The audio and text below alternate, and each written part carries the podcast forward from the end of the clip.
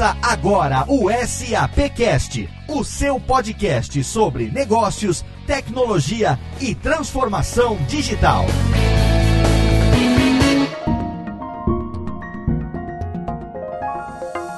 Olá, ouvinte do SAPcast, seja muito bem-vindo. Eu sou Léo Lopes e é um prazer ter você aqui em mais uma edição do SAPcast, o podcast da SAP Brasil, que chega à sua décima edição. É muito legal ter você aqui com a gente a cada duas semanas, às segundas-feiras, trazendo sempre um tema bacana relacionado à tecnologia, a tendências e à inovação. E no programa de hoje você se prepara, porque hoje é dia da gente contar histórias, é dia da gente ouvir histórias. Acho que não existe coisa mais legal do que uma história bem contada, né? Todo mundo gosta, eu pelo menos gosto bastante de histórias bem contadas, seja no cinema, seja num livro, seja numa palestra ou até mesmo num comercial de televisão. E isso tem um nome, isso se chama storytelling. Existe essa expressão e é sobre isso que a gente vai falar hoje aqui no SAPcast. É bem provável que você aí já tenha ouvido esse termo, mas a gente ouve histórias muito antes da gente ouvir o termo storytelling. Então, por que que hoje em dia tem se falado tanto de storytelling? O que é, afinal, storytelling? A gente tem um convidado especialíssimo, mas antes de apresentá-lo, eu quero chamar aqui os meus amigos da SAP que estão sempre comigo nos programas, começando por Rodrigo Murad. Tudo bem, Rodrigo? Tudo bem, Léo. E você, tudo bom? Tudo bacana. Storytelling, cara. Eu sei que você aí é um apreciador de cinema, de livros, de boas histórias. Quais as expectativas para esse programa, hein, Rodrigo? A expectativa hoje é bem grande, Léo, é bem alta. Espero que a gente consiga contar uma história bem legal e com bastante conteúdo hoje para os nossos ouvintes. Você aí na SAP conta muita história no departamento de marketing ou não? Acho que aqui tem dois tipos de história. Tem as histórias que a gente realmente produz dentro das nossas campanhas para os clientes SAP e aqui também no departamento o time conta bastante história, conta bastante. Eu e o Max a gente brinca que criam bastante polêmicas todo dia. É história que não acaba mais. Maravilha. E o Max eu sei que gosta também de uma boa história e tá com a gente aqui mais uma vez. Max Cunha, tudo bem, Max? E aí, Léo, como é que estão as coisas por aí? Aqui tá tudo perfeito. Você sabe que eu produzindo podcast no dia a dia também tô diretamente ligado a essa coisa do storytelling mais relacionado ao podcast, mas hoje eu sei que você trouxe um convidado que vai falar pra gente sobre isso de uma maneira bem mais abrangente. Então, por favor, apresenta ele pro nosso ouvinte. Então, Léo, quem tá com a gente hoje é o Johnny Galvão. Eu tenho orgulho de apresentá-lo. Para quem não sabe, o Johnny ele é o fundador da empresa The Plot Company. Ele é palestrante e também é autor de dois best-sellers que falam sobre o storytelling. E o Johnny, ele também é discípulo, ele estudou, ele trabalhou com o Robert McKee e hoje ele é sócio do Robert McKee, que para quem não sabe é um guru de storytelling no mundo e consultor dos roteiristas da Pixar. Então, Johnny Galvão, seja muito bem-vindo ao SAPcast. Valeu, obrigado aí, galera. É um prazer estar aí com vocês. O prazer é todo nosso, Johnny. Seja bem-vindo e não é a primeira vez que você está aqui na SAP, hoje é a primeira vez no SAPcast e tomara que você Isso. volte aqui conosco. Com certeza. Afinal, como tem o slogan da minha empresa The Plot, keep your story alive. Nada hoje em dia é uma história com the end. Né? A gente sempre quer to be continued em boas relações. É isso aí. Maravilha. Johnny, seja bem-vindo ao SAPcast e você aí, ouvinte, se prepare porque a gente vai direto. Não tem intervalo agora não. A gente vai rolar aqui a música Sobe e Desce Editor porque a gente vai contar muita história nessa edição especialíssima do SAPcast.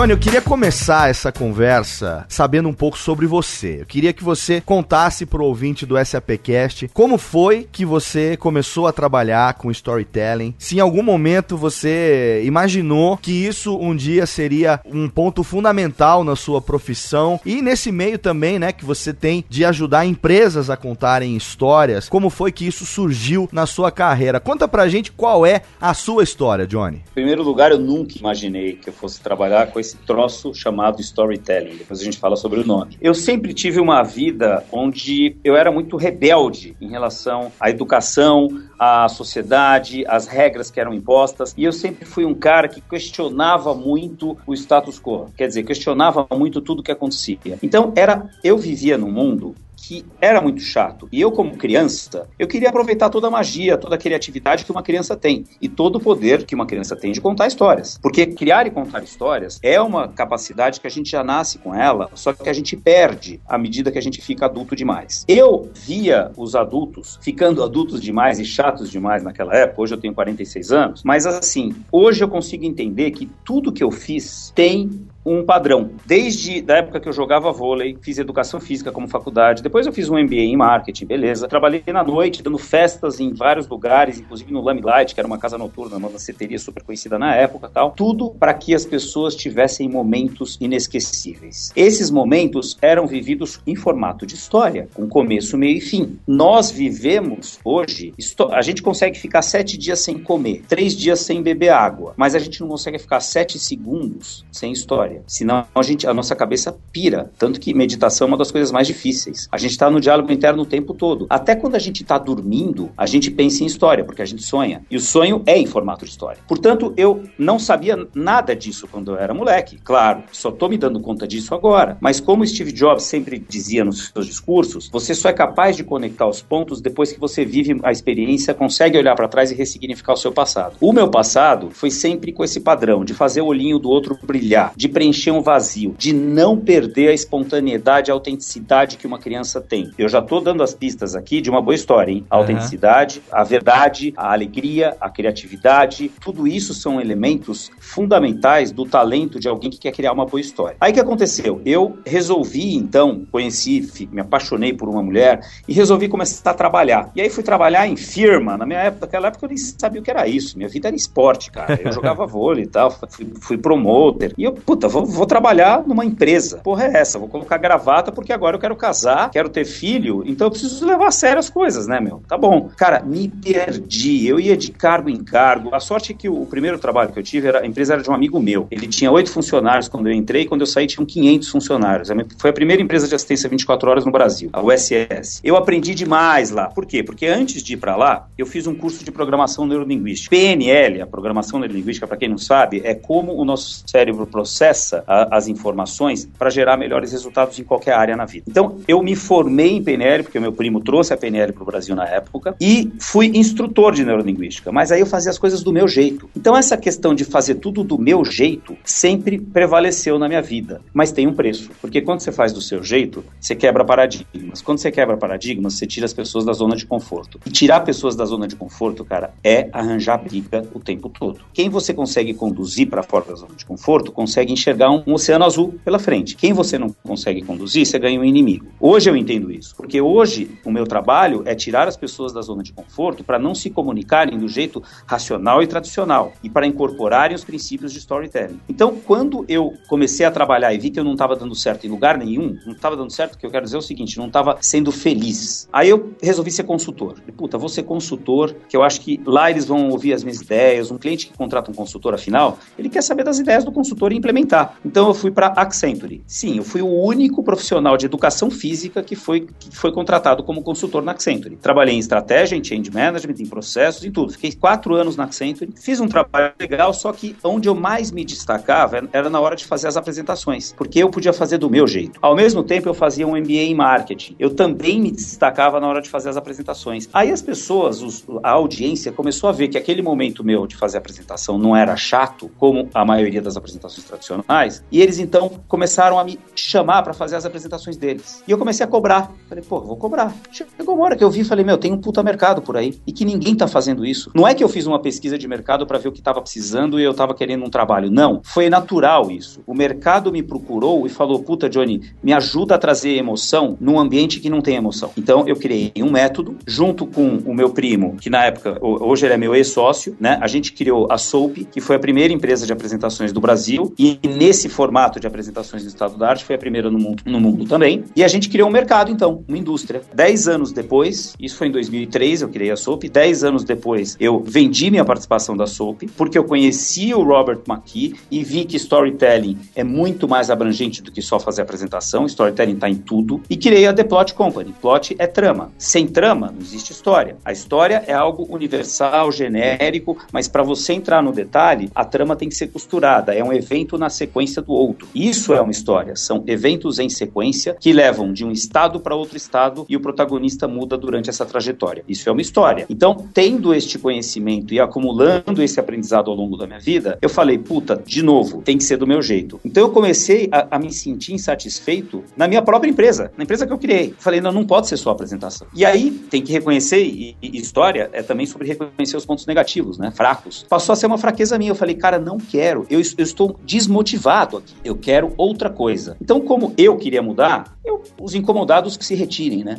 eu resolvi sair. Então, foi uma negociação difícil, durou um ano, porque a Super era um filho para mim, etc, etc. Consegui, junto com o Robert McKee, fazer uma sociedade e montar hoje uma empresa que praticamente ela é uma ponte entre conceitos de Hollywood que funcionam para os grandes filmes e séries que a gente gosta e que o mundo inteiro consome, entre Hollywood e o mundo corporativo, para que as pessoas possam se comunicar melhor. Essa é a minha história, desde o momento da infância em que eu não queria estudar e queria fazer a vida dos outros mais interessante, até hoje que eu continuo querendo fazer a vida dos outros mais interessante, só que com o poder das histórias. Que excelente. E é uma coisa assim que, digamos, original, entre aspas, quando você fala de contar histórias, não é porque a vida é uma história, né? Tudo que a gente vive, tudo que acontece. Mas o termo storytelling, ele é razoavelmente novo, né? Ele foi cunhado, eu não sei em que momento, talvez você pudesse dizer pra gente como foi que essa expressão storytelling surgiu e por que que hoje tem se falado tanto disso? Por que que a gente, em todos os setores hoje da comunicação, da sociedade como um todo, mas principalmente da comunicação, a gente tem ouvido falar massivamente sobre storytelling, hein, Johnny? Pô, quando que o storytelling foi criado, cara? Você não conhece o Ari? que Ari? Cê, o Toledo? Você não ouviu falar no Ari? O Ari, porra. Não, o Ari, cara. Vocês não conhecem o Ari? Ah, eu não é, conheço. O momento que você chega não, pra alguém e fala... Aristóteles, cara. Esse sim. O Ari. O bom, o bom e velho Ari. O Ari. Eu falei, o Ari Toledo. Oh, o auditório sabe como é que o elefante o se suicida. É, não, é o Aristóteles. Ah, é, é, bem é antes do Ari Toledo.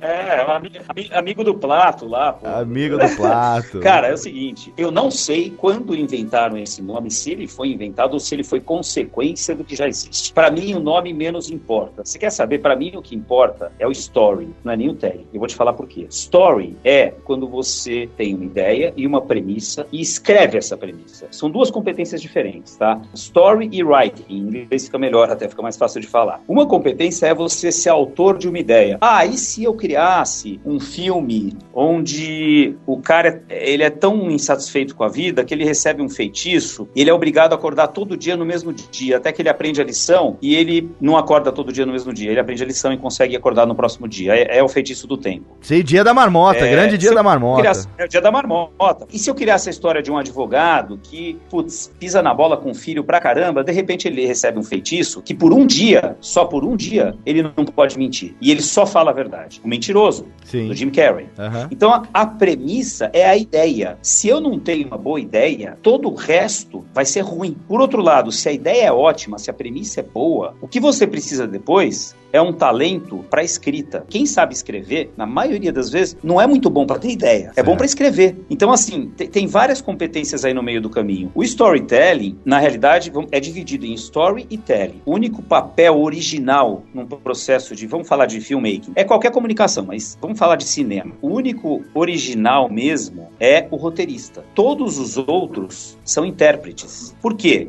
Porque sem o roteiro, você não consegue abrir câmera e você não sabe o que você vai fazer. O diretor de fotografia não sabe por onde começar. Uh, o cara do casting não sabe quem que ele vai escolher. É o roteiro que faz com que todos os outros papéis do telling entrem em ação. Faz sentido isso para vocês? Faz todo sentido. É a mesma coisa que a gente vive situações cotidianas parecidas em momentos e famílias diferentes, mas as situações são, são iguais. Então a gente fala, né, que é, mudam os atores, mas os personagens interpretados são os mesmos praticamente, né? Exatamente. E você falou uma coisa interessante agora. Eu tive em Hollywood agora, participando de um congresso com screenwriters, produtores e tal. Teve um dos caras lá lá que ele fez uma comparação. Ele pegou a sinopse do Star Wars e depois só riscou o nome das pessoas e dos personagens e trocou pelos personagens do Harry Potter. Sim. Igualzinho. É, porque a estrutura é, é, é por a... trás do filme é a mesma. É a jornada do herói do Campbell, né? Na verdade, você tem os arquétipos que se repetem e a jornada do herói acontecendo. Isso. Basicamente, a história já foi contada. Pode não ter sido contada naquele jeito, daquela maneira, mas a estrutura não tem muito que mudar, né? Não tem, não tem. O George Lucas, ele fala, né, que na realidade ele sempre faz o mesmo filme. É, ele apresenta um personagem, esse personagem tem um, uma ferida, essa ferida no começo ele nega, depois ele vai atrás, ele vive uma aventura, ele se alia a um mentor, ele passa por vários perrengues e no final ele resolve. Uhum, é, exatamente. Bom, é isso. E, e não muda pro mundo corporativo. É a mesma coisa. Toda comédia, por exemplo, é sobre uma coisinha, é uma palavra, humilhação. Para pra pensar, pensar nisso. A estrutura de uma comédia é setup punch. Você prepara, prepara, prepara e depois dá a porrada. Tanto que alguém, quando tá contando uma piada, vocês percebem que o segredo da piada não tá no fim, tá na preparação. Porque se a pessoa esquece no meio, ferrou, né, cara? Você já fica naquela, naquela saia justa, você não dá risada no final. Agora, quando você prepara bem e a audiência tá esperando, e aí vem o punch, puta, cara, aí você racha o bico. E geralmente o humor é feito em cima de humilhação. Pode ser auto-humilhação ou a humilhação dos outros. Vocês podem perceber isso. O gênero comédia é um gênero um pouco diferente. Se por um lado toda história tem uma transformação e todo protagonista de uma história tem que passar por uma moral, vamos dizer assim, para aprender e depois ele, ele, ele sair de lá transformado, a comédia não. A comédia você pode ter uma série de comédia onde o personagem é praticamente o mesmo e ele não muda, porque o objetivo é outro. É fazer você dar risada, é entretenimento só, ponto. Mas a história que a gente conta no mundo corporativo é uma história com um propósito. Se não tiver transformação, não tem história.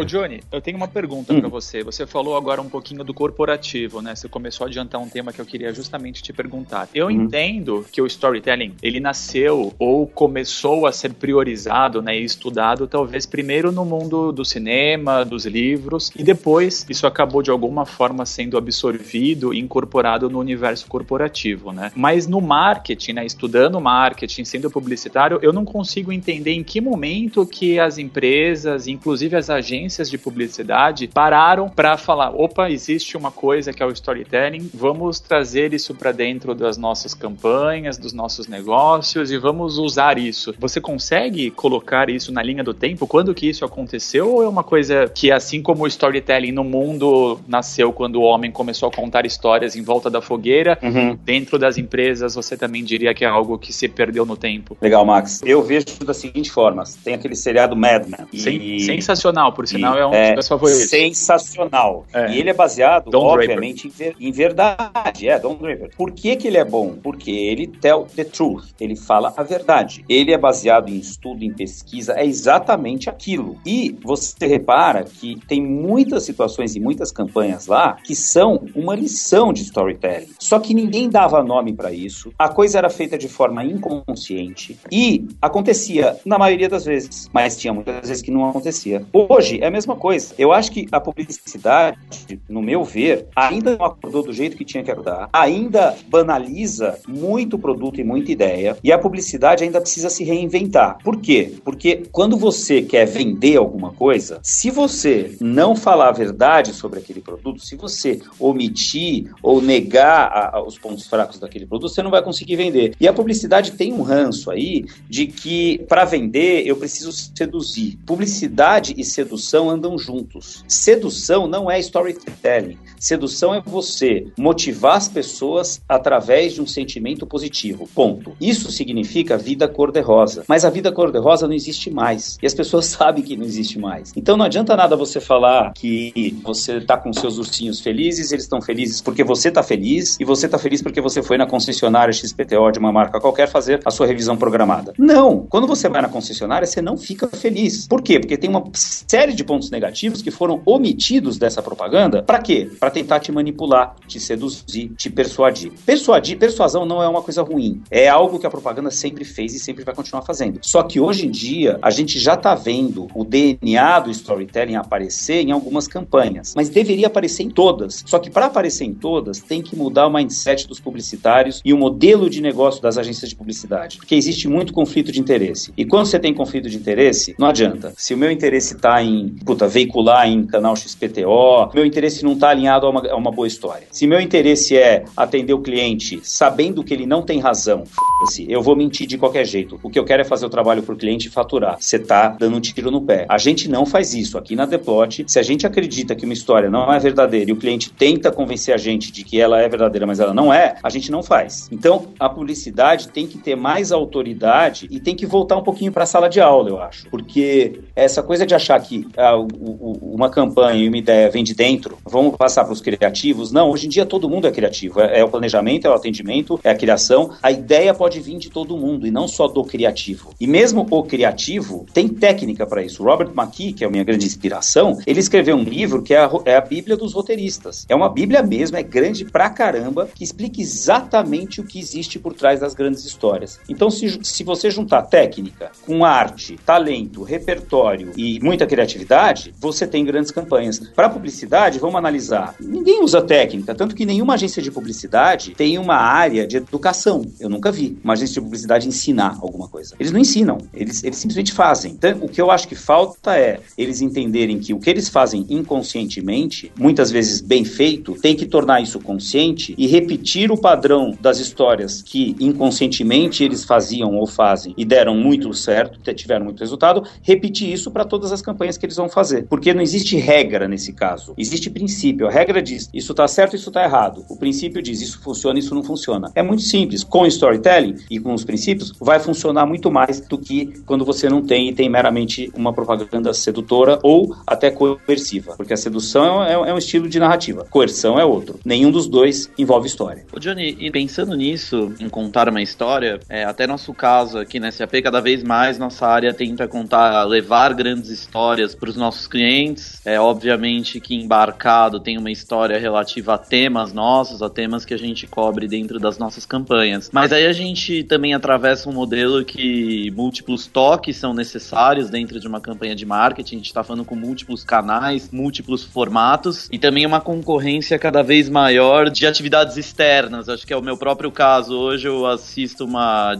Ninguém assiste propaganda, por exemplo. É muito difícil eu ficar em casa, uhum. na hora da propaganda eu tô assistindo, eu tô usando meu. tô no meu celular, tô totalmente disperso. Você acredita que o storytelling pode ajudar a publicidade a atravessar esse novo momento, esse momento de transformação digital, esse momento que as empresas estão passando? Como que a gente pode usar essa ferramenta né, para nos ajudar nesse sentido? Cara, eu vejo que o que pode ajudar nessa transição é um jeito completamente diferente de pensar. É um novo modelo mental.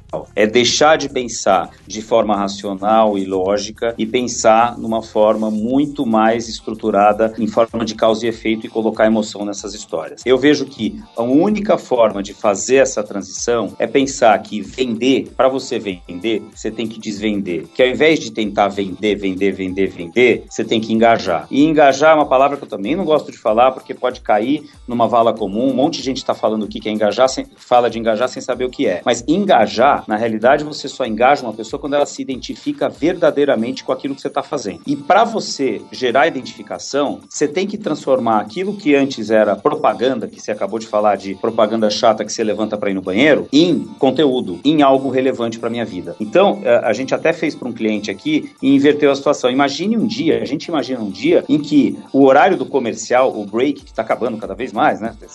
Hoje você pega e assiste programa a hora que você quiser, sem break. As propagandas vão estar tá dentro dos filmes e dentro das histórias. Mas suponha que tenha um break, ele tem que ser tão interessante ou mais interessante que as histórias. Mas hoje em dia não é. Então, eu vejo que as empresas, que são os clientes das agências, eles estão cada vez mais se tornando publishers, ao invés de serem simplesmente ah, a SAP vende software, vende tecnologia. Não, a SAP ela é expert num assunto. Ela torna, posso estar falando besteira aqui, mas enfim, ela torna as empresas mais eficientes para que as pessoas que trabalham nessas empresas estejam preparadas para fazer o trabalho delas. Então, neste conceito perfeito que tipo de histórias e conteúdos que eu posso gerar para ajudar o meu cliente. Eu vou estar tá sendo útil para ele. Porque se eu não for útil para ele, ele vai desligar e você está a um clique do concorrente. Então, se tudo isso que eu estou falando você chamar de storytelling, então beleza, é o storytelling que vai fazer com que as agências passem por essa transformação.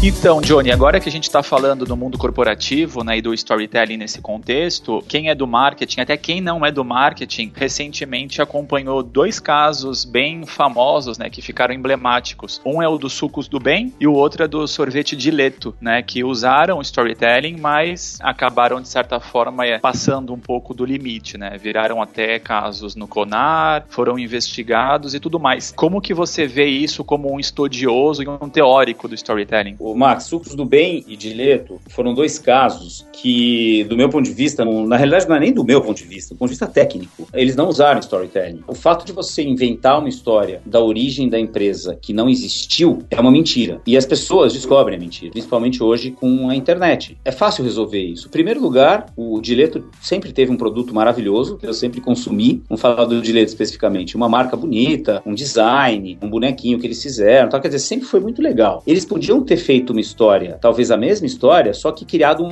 num universo ficcional. Como, por exemplo, a Coca-Cola fez, quando tem uma pessoa andando em direção à máquina, pega a moedinha, coloca a fichinha. No que coloca a fichinha, a câmera entra lá na máquina, dá um zoom in, e quando ela entra na máquina, ela entra no mundo de animação em 3D muito bem feito, isso já faz um tempo, que é a fantástica fábrica da felicidade. E aí tem um monte de bonequinho lá fabricando felicidade. No começo a Coca-Cola mostrou o seguinte: olha, isso é uma cena real, como outra qualquer que você vive. Tá, legal. Deu zoom e entrou lá, a Coca-Cola falou na comunicação. A partir de agora, audiência, você vai é, assistir a uma ficção. Nós criamos um mundo para que você entenda os valores por trás da Coca-Cola. Então, é como o Star Wars. Star Wars é verdade e todo mundo se engaja porque é sobre o lado negro, é sobre medo, é sobre raiva, é sobre você tá sempre naquele dilema entre uma escolha e outra. O ET é sobre amizade, é sobre empatia, é sobre um menino que não, não, não tinha amigos e não sabia olhar para o outro, até que ele conhece o ET e consegue se identificar com o ET e, e, e para ele aprender alguma coisa, ele tem que simplesmente se desapegar do ET e falar, meu, vai embora para o seu planeta que é melhor para você, o melhor amigo dele. Ele aprende o que é empatia. Então, é sobre valores universais. Você pode criar qualquer ficção desde que os valores por trás sejam super verdadeiros. E no caso do Dileto e Sucos do Bem, eles não fizeram nenhuma coisa nem outra. Por isso que eu falo que não é caso de storytelling. As pessoas falam que é caso de storytelling, mas não é. É caso de uma comunicação qualquer, que eu não sei qual é o nome que a gente pode dar, eu chamei de mentirosa, tanto que foi parar no CONAR. Realmente, eu acho que a internet veio para ajudar e veio para atrapalhar nesse caso, né? Porque hoje as pessoas em alguns segundos pesquisam e descobrem todo aquele storytelling que foi contado e percebem que nada daquilo é verdade, né? Não, não, é que eu defendo, Marcos, dizendo o seguinte: não dá pra gente falar que aquilo foi um storytelling, porque senão a gente vai estar tá banalizando e colocando em risco o storytelling. Muita gente, eu já ouvi muita gente perguntar para mim: "Ah, Johnny, mas o storytelling não funciona. Olha só o que aconteceu com o direito". Eu falei: "Mas aquilo não é storytelling. Não dá para chamar aquilo de storytelling. Storytelling segue umas premissas. E essas premissas dentro delas tem, é, número um, contar a verdade. É, é, número dois, respeitar a audiência. E a audiência tem que se identificar com valores que são universais e verdadeiros. Então, assim, não aconteceu. E se não aconteceu, então, aquilo lá foi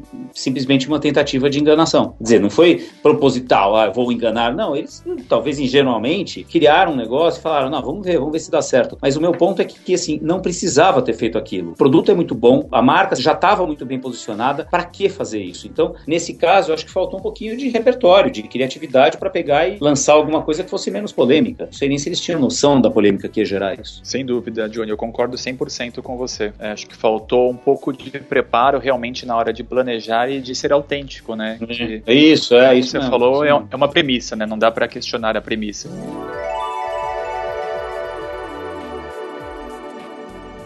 Ô Johnny, agora lá no começo do programa você falou algumas coisas e aí você deu a dica de que você já estaria dando a receita, né? Já estaria mais ou menos dando a dica de como uma boa história funciona. Então, eu queria saber exatamente isso. Tem uma receita, tem uma fórmula, tem uma certa ciência por trás de criar uma boa história? Porque a gente tá vivendo nesse mundo onde se fala tanto de storytelling, a gente tem casos muito bem sucedidos e casos que são extremamente fracassados com relação a isso. Então, eu acho que para quem trabalha, pro ouvinte também aqui do SAP Cash, distinguir no mundo corporativo como que isso pode funcionar, eu acho que seria bacana a gente ter mais ou menos essa estrutura. Afinal de contas, o que que funciona, uhum. o que que não funciona, depende do que se tá. quer alcançar, depende do público, ou tem aí uma fórmula uhum. a ser seguida nisso? Boa, boa, boa pergunta, Léo. É o seguinte, não tem fórmula, tem forma. A receita de bolo, você faz o bolo sempre do mesmo jeito. O que a gente tem, talvez seja uma receita que te permite fazer qualquer coisa. Um bolo, uma esfirra, um sushi. O que existe, você até perguntou, o que dá certo, o que funciona e o que não funciona. Necessariamente, para acontecer uma história, tem que ter um protagonista. Protagonista é uma pessoa. Protagonismo significa alguém que deseja algo. E se alguém deseja algo, é porque ele não tem. Se ele não tem, é porque faltou em algum momento. Se faltou em algum momento, este é o momento que começa a história. É onde o perrengue e o primeiro conflito aconteceu. A gente pode chamar aí de incidente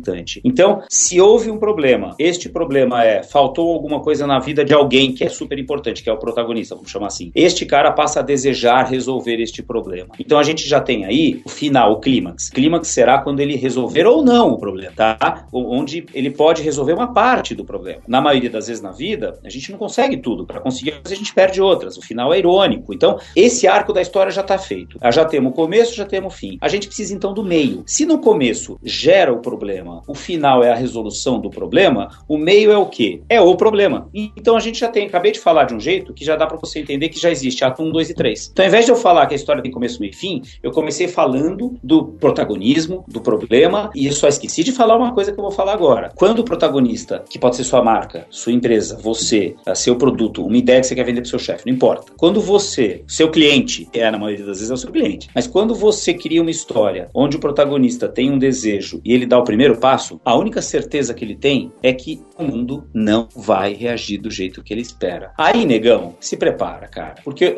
se a história for fraca, ele vai lá, anda, uma pedrinha aqui, desvia, e o desejo dele é tomar um sorvete. Ah, virou a esquina, ah, não tem trânsito, beleza? Ah, tá lá, tem um lugar na porta. Parei aqui, foi lá, tomei o sorvete. Pronto, acabou a história. Que merda, né? Não tem história. Ah, tô andando, quero achar um anel. Oh, um anel, achei um anel, olha que legal, gente, um anel. Pronto, o Senhor dos Anéis, acabou, não teve conflito. Aí entra a lei do conflito. Se você tem protagonismo, necessariamente você tem antagonistas, que entra a maior doença das empresas. Elas têm dificuldade de reconhecer os problemas. O Robert McKee chama de negafobia. É o medo do negativo e todas as suas consequências. Se você não reconhecer as forças antagônicas que podem estar dentro de você, internas, na sua equipe, relacionamento, uh, na sua empresa cultural, uh, na relação com outras empresas, competição, na relação com instituições, uh, com o governo, com a economia, se você não entender tudo isso, com forças da natureza, tem empresa que depende disso, tem uma força da natureza que pode quebrar uma empresa, vem, puta, fudeu. É, é, é, se você não entende as forças antagônicas que vão atuar para impedir o seu protagonista de atingir o, o, resultado que ele quer, você não consegue criar uma,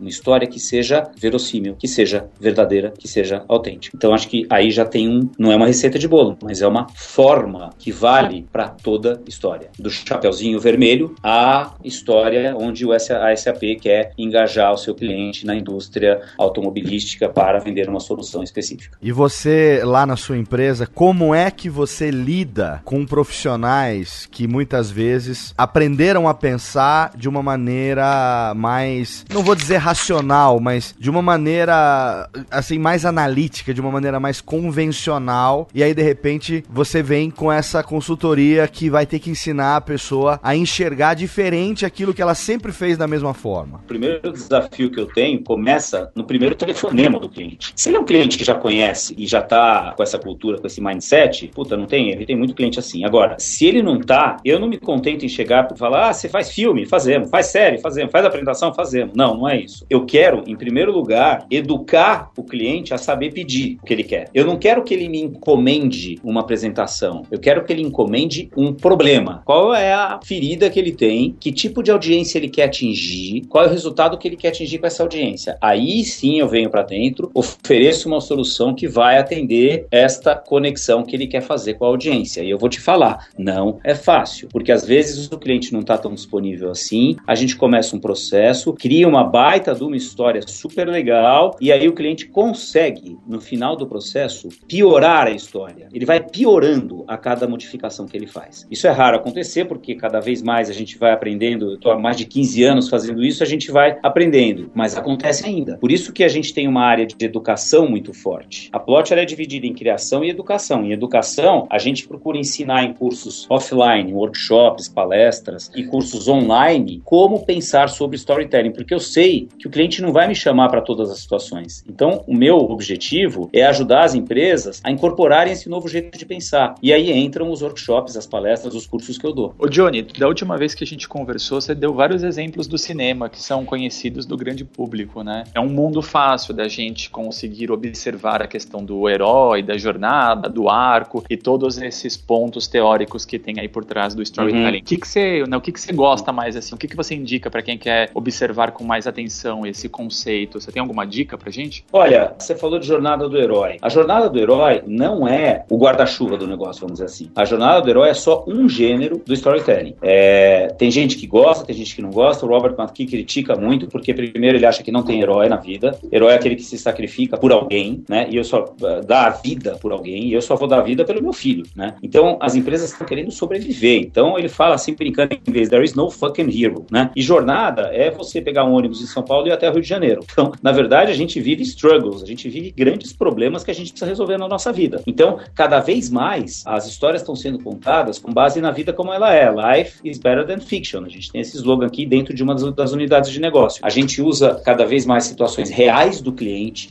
para trazer não só o cliente final, a audiência mais próxima do cliente, mas para trazer a verdade. Então, exemplos de, de filme. Star Wars, ele ilustra exatamente todos os passos da jornada do herói. E Star Wars é interessante porque ele começou com uma ideia de um filme. Hoje ele é uma indústria. É uma indústria que as pessoas se identificam, às vezes, com o mal. O Darth Vader, o lado negro da história, ele virou uma força antagônica. Só que o Darth Vader, antes de ser Darth Vader, era Anakin Skywalker. Ele era um Jedi, um cavaleiro Jedi. Foi treinado para ser cavaleiro Jedi. Então, no começo, ele não era uma força antagônica. A força antagônica que surgiu na vida do Anakin Skywalker foi tão forte, mais forte do que ele como protagonista, que ele não conseguiu e se rendeu ao lado negro. O Luke Skywalker, no primeiro filme, que é o filho do Darth Vader, lá de 77, o episódio 4, ele começa numa cena super simples dele jantando com os tios adotivos dele. Qual que é a grande mensagem, mas que ninguém para pra pensar? Qual que é a grande mensagem que ele passa aí? A grande ferida do Luke, que é exposta logo de cara, ninguém percebe. A ferida dele é simplesmente ele não ter tido nem pai e nem mãe. Ele foi adotado. Então, o que, que o pai e a mamãe fazem? O pai e a mamãe têm a, a missão de trazer a força pro filho, de deixar o filho forte, preparar o filho pro mundo. Aí o que aconteceu? Veio o Obi-Wan Kenobi, foi o mentor do, do Luke e ensinou para ele a questão da força. E todos eles preocupados com o Luke, dando pistas no meio do filme, porque achavam que o Luke também podia ir pelo mesmo caminho do Anakin, que foi o pai dele. Então, essa, aí entra outro. Primeiro que a gente já, já falei de um conceito do, do, que é ambientação e setup. Não teve problema nenhum aí, o incidente excitante não aconteceu ainda. Ato 1, setup, Luke é um Zé Ninguém. Ele é um cara que não teve pai e mãe, tá largadinho lá, né? Ele nem sabe falar direito, fala até fininho lá, ah, papai, mamãe, papai, mamãe. Até na dublagem é engraçado isso. Aí que acontece? Vem uma desgraça.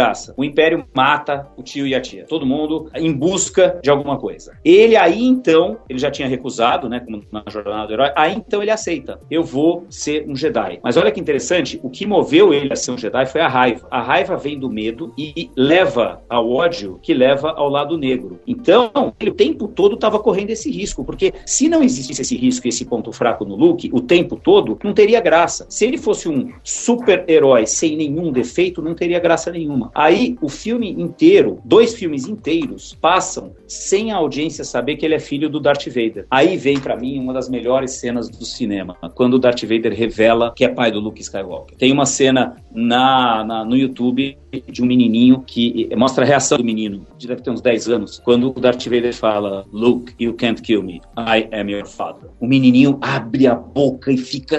Ah! Faz uma cara que é exatamente aquilo que a gente quer da nossa audiência. Quebra de expectativas. Um filme, ele quebra a expectativa, ele prepara você para uma grande recompensa. Na linguagem do cinema, o que aconteceu na revelação foi a recompensa, o payoff. E o que aconteceu antes, com o Yoda preocupado, com o Obi-Wan Preocupado com o Luke e tal, foram as pistas. Pistas que a gente não entendia muito bem. Eram informação que o, só o roteirista tinha e o diretor tinha, mas a gente não tinha. Tem outra coisa interessante, pegando o gancho aqui, tem filmes em que a gente tem informação e os personagens não têm. Titanic, putz, você vai falar, vou fazer um filme sobre o Titanic. Ah, é óbvio, ele vai afundar, porra, já sei o final, não vai ter graça. Vai ter graça, porque o barato da coisa é que a gente sabe que o navio vai afundar, mas o casinho que tá vivendo um romance lá não sabe. Então isso que é legal. Nesse caso é o contrário. A audiência tem uma informação que os personagens não têm. E é aí que faz a, a história ir pra frente. Legal, Johnny. Aí esse vídeo que você comentou do Star Wars, depois a gente vai colocar o link dele no descritivo desse podcast, até pro ouvinte, se ele quiser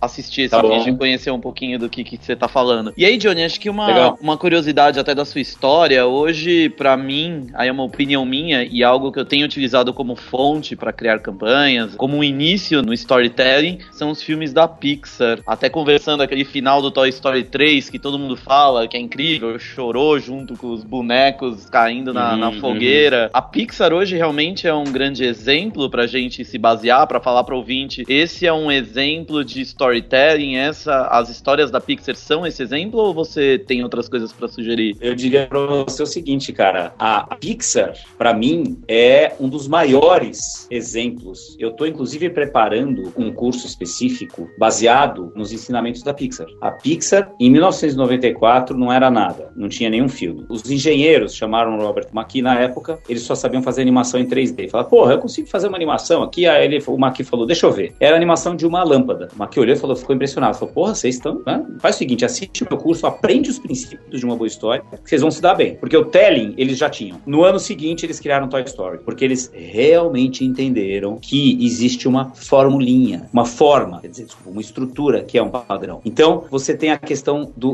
caring, se preocupar com. Todo filme da Pixar, nós, audiência, a gente se preocupa pra caramba no começo. Procurando o Nemo, meu, eu não deixava o meu filho ver o começo. Era uma desgraça. Aquilo lá não é só filme para criança. Quando você tem caring mais conflito, isso vai gerar duas coisas. Vai gerar esperança e preocupação ao mesmo tempo. E esperança e preocupação ao mesmo tempo gera tensão. E a tensão gera o engajamento da audiência. Você então fica engajado do começo ao fim. O Toy Story é um ótimo exemplo, principalmente o primeiro, de um arco que tem todos os princípios, desde o do ato 1, 2 e 3, o incidente incitante, o, quem é o protagonista, quem é o antagonista, as variações de valores. Então, eu acho que o que você acabou de falar da Pixar foi muito legal você ter tocado nisso, porque a Toy Story é sobre salvar um amigo, né? O Bugs Life é sobre salvar uma vila. Monsters é sobre salvar uma cidade e, e então salvar uma menina. Você percebe que tudo tem a ver com sentimento humano. No Nemo, nós sentimos pena dele. Ele, é como a gente, porque a gente também é super protetor, como pai e tal. Eles tinham um bom relacionamento, eles tinham um novo lar, o pai era um pai novo, ele era, ele era meio inseguro, tinha uma certa falha. A gente admira ele porque ele era um bom provedor. Então, sendo um bom provedor como pai, a gente fala, pô, esse cara, eu tô do lado dele. De repente, vem uma puta de uma falha. Ele passa a ser um super protetor. Então, a gente se preocupa com ele mais ainda, porque a gente não quer que nada de mal aconteça com ele. Aí ele vai lá e perde o filho dele. Nossa, começou o filme. Tudo isso que eu falei foi só para começar o filme. E isso vale para todos os filmes da Pixar. Então, sim, invistam em assistir e reassistir, como as crianças fazem, vários filmes da Pixar.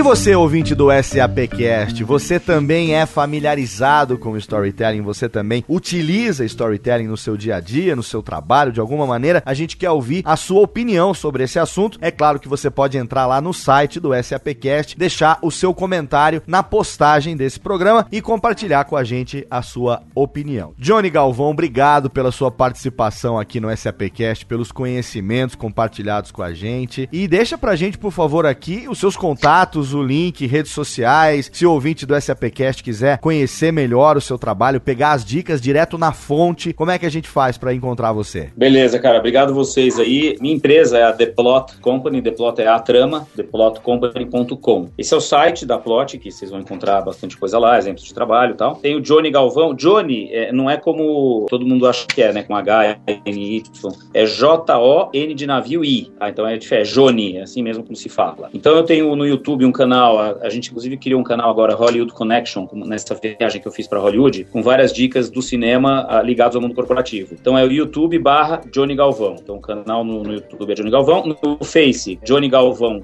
Page, tudo junto. E tem o, o site também, o meu site pessoal, johnnygalvão.com.br. Eu também vou disponibilizar aí para vocês, acho que se a audiência entrar no site da SAP, vocês vão encontrar um link para um curso chamado Como Vender o Seu Peixe. Nesse curso eu tenho 10 episódios, são, são acho que 10 ou 13 episódios, sobre como criar e fazer boas apresentações. É comigo mesmo, tem material complementar, e-books, exercícios tal. E eu indico também livros, né? Eu acho que assim, o livro, a bíblia principal aí dos roteiristas do mundo inteiro é o Story, do Robert McKee. É, para quem não comprou ainda o meu, eu tenho o primeiro livro que eu escrevi chama Super Apresentações e o segundo que é o Super Histórias. É, nesses dois livros, o primeiro foco é mais em apresentação, o segundo é em storytelling para qualquer formato. Maravilha, Johnny. Obrigado mais uma vez pela sua presença. O ouvinte então já sabe, entra lá na postagem do SAPcast, você vai encontrar um link para você poder se inscrever nesse curso do Johnny com um descontaço especial pro ouvinte do SAPcast. Se você aí quer conhecer melhor storytelling, se você quer as dicas com quem entende e trabalha com isso no dia a dia, é uma oportunidade imperdível. Eu quero agradecer também a participação dos meus amigos aqui do SAPcast. Hoje eu vou inverter a ordem. Vou agradecer primeiro meu amigo Maximiliano Cunha, o Max. Valeu, Max. Obrigado, Léo. Obrigado, Johnny. Foi um prazer ter você conosco e acho que a lição que fica para mim é muito residual. E quando a história é boa, o que importa é deixar um residual na cabeça de quem escutou a história. É isso aí, resumiu bem. Max, quem quiser encontrar você também, você tem as suas redes sociais, né? Exatamente, Léo. Para quem me procurar no Twitter é @maxcunha e no LinkedIn Maximiliano Cunha. Tô lá à disposição para bater um papo e contar uma história, por que não? Maravilha. E meu amigo Rodrigo Murad também, mais uma vez, obrigado. Excelente tema, excelente SAPcast de hoje. Deixa pra gente aqui também os seus contatos nas redes sociais. É isso aí, Léo. Nosso programa hoje foi bem legal. Foi uma aula que a gente recebeu do, do Johnny Galvão. Até gostaria de agradecer em nome da SAP a participação dele. E todos podem me encontrar nas principais redes sociais como Rodrigo Murad. E as redes sociais da SAP, aproveitando, Rodrigão, quais são as maneiras que o ouvinte do SAPcast pode interagir com a SAP nas redes sociais? No Facebook é a fanpage SAP Brasil, no Twitter o arroba SAP Brasil e Instagram SAP Latinoamérica, além do nosso site www.sap.com.br. Perfeito. E para quem não sabe, por acaso, para quem tá chegando agora no SAPcast, é bacana você conhecer o SAP Game, que é a plataforma de gamification da SAP. Eu queria que o Rodrigo explicasse rapidinho pra gente o que vem a ser o SAP Game e como é que as pessoas podem participar. Para participar, o ouvinte pode acessar www.gamesap.com.br, acessar pelo Facebook, pelo LinkedIn. E para quem ainda não conhece, o SAP Game é nossa plataforma de gamification, onde diversos conteúdos da SAP de campanhas SAP estão disponíveis, com diversos quizzes, com diversas atividades, com diversos códigos que o ouvinte pode responder, participar, ganhar pontos e no final de cada fase trocar esses pontos por alguns benefícios que estão disponíveis na plataforma. Excelente, inclusive o SAPcast tem o nosso código que o ouvinte pode já entrar e trocar por 100 pontos, não é isso? É só acessar o game e digitar o código SAPcast no game que já vai ganhar 100 pontos. E aí, quinzenalmente, a cada programa, a gente renova o código e você aí participa do SAP Game e pode ganhar coisas muito legais. Mas o SAPcast está aqui a cada duas semanas, às segundas-feiras, trazendo sempre um conteúdo bacana para você. Não esquece de interagir com a gente nas redes sociais e deixar também um comentário, porque não, a sugestão de tema para que a gente sempre traga algo que seja do seu interesse nos próximos episódios do SAPcast. Mas antes de encerrar o SAPcast de hoje, a gente tem aqui mais uma presença especial diretamente da SAP Brasil. Meu amigo Felipe Curcio está estreando aqui no SAPcast. Tudo bom, Felipe? Tudo bom, Léo. Muito obrigado pela apresentação. Eu trabalho na área de comunicação corporativa e responsabilidade social e eu queria contar um pouquinho, na verdade, como o Prêmio Universitário Aberge, o que, que é, o que está acontecendo, como vai ser. Prêmio Universitário Aberge é um recado recado que você traz aqui hoje pro ouvinte do SAPcast. O SAPcast é todo seu, por favor. Muito obrigado. O Prêmio Universitário Aberge, ele chegou na sétima edição e esse ano tem uma diferença que a SAP está patrocinando o prêmio. A ideia é trabalhar um pouquinho mais esse conceito de nuvem e o desafio da vez é o poder na nuvem. Então a gente está convidando todos os universitários que podem formar grupos de dois a cinco participantes para entender um pouquinho mais do mercado, trazer a realidade jovem, millennial, para a nossa realidade aqui dentro da SAP. As inscrições elas estão indo agora até dia 7 de outubro e para mais informações é só acessar o site prêmiouniversitárioaberge.com.br barra sétima edição e lá você vai encontrar tudo que você precisa saber, desde regulamento, datas, como se inscrever e também um pouquinho mais das nossas premiações, que é algo bem legal. Maravilha, Felipe. A gente vai deixar no post desse programa o link, então, para a sétima edição do Prêmio Aberge. Quem tiver interesse, nosso ouvinte vai lá, clica, rapidamente ele vai poder saber o que está acontecendo. Obrigado pela sua participação. Contamos mais vezes com a sua presença aqui no SAPcast. Muito obrigado, Léo. E assim nós chegamos ao fim de mais uma edição do SAPcast. Daqui a duas semanas a gente está de volta. Contamos, como sempre, com o seu download e com a sua audiência. Um abraço e até lá.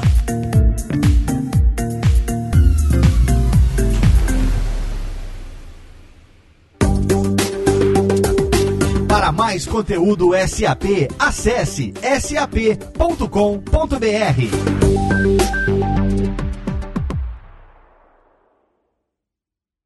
Este podcast foi produzido por Radiofobia, podcast e multimídia.